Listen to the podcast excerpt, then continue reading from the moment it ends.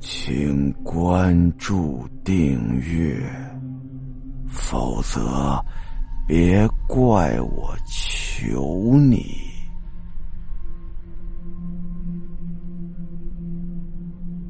假币风波。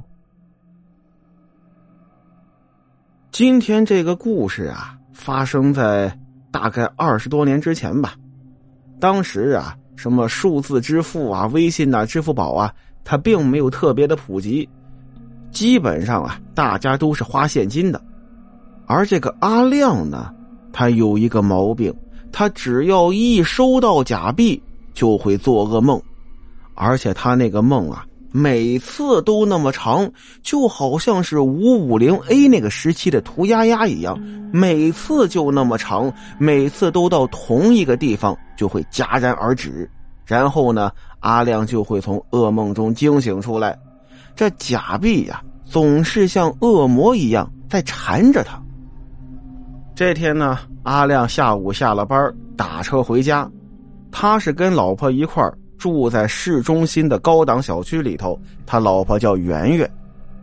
这天呢，出租车送他到了家门口，他掏出一百块钱给那个出租车司机。出租车司机找回钱来的时候啊，一把零钱，其中有一张是五十的整币。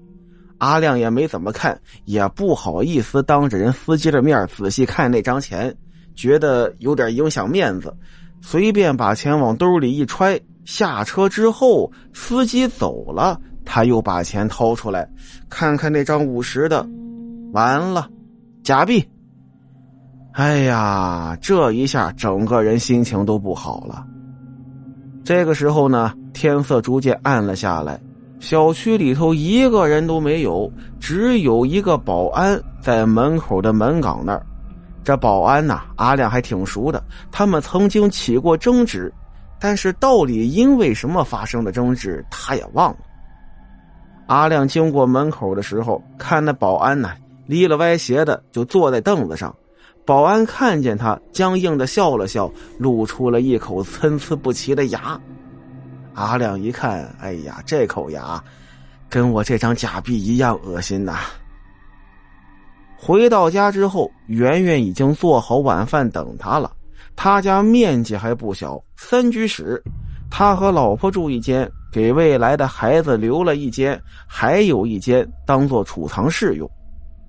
阿亮平常很少进那间储藏室，这里头啊堆满了各种不用的东西，什么旧的家具啊、旧沙发、旧写字台，还有一个梳妆台，还有很多乱七八糟的东西。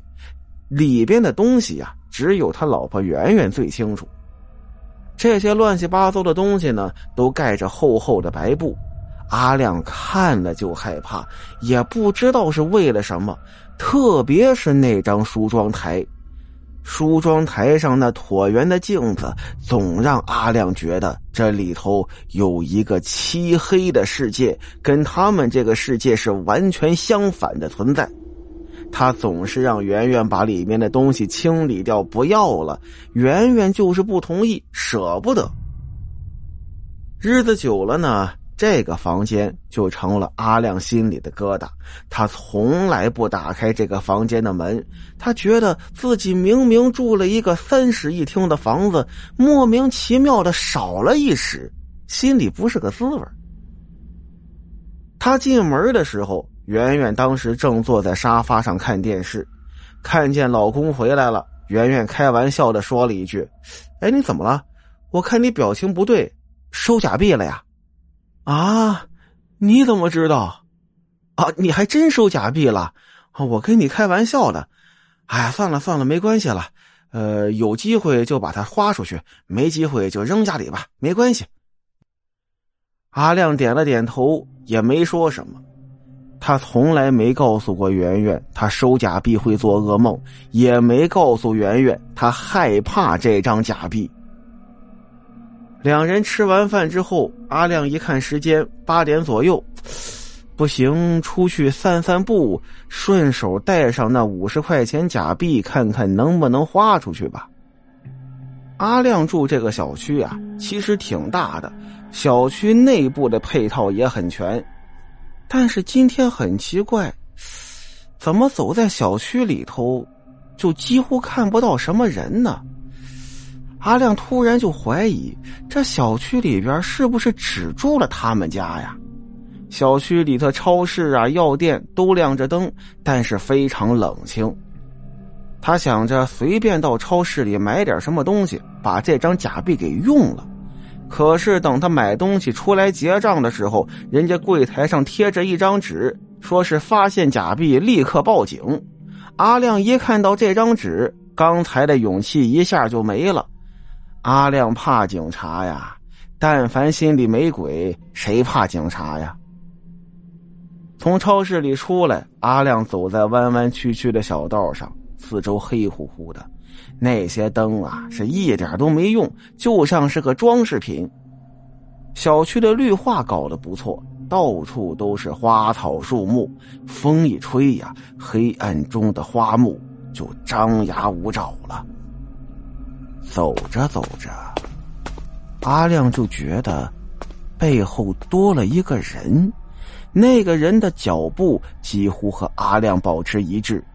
阿亮敏感的确认后头一定有人在跟着他，他猛一转身，什么也没有，只有一条小小的虫子在那慢慢的爬呢。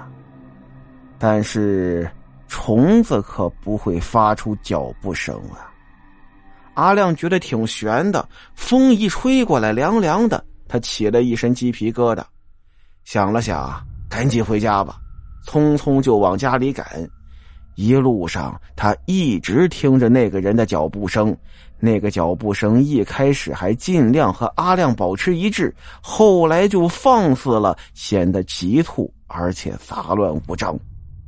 阿亮回了好几次头看，但是什么都没看着，也就不敢再回头了。好了，今天的故事到这儿，咱们下集再见。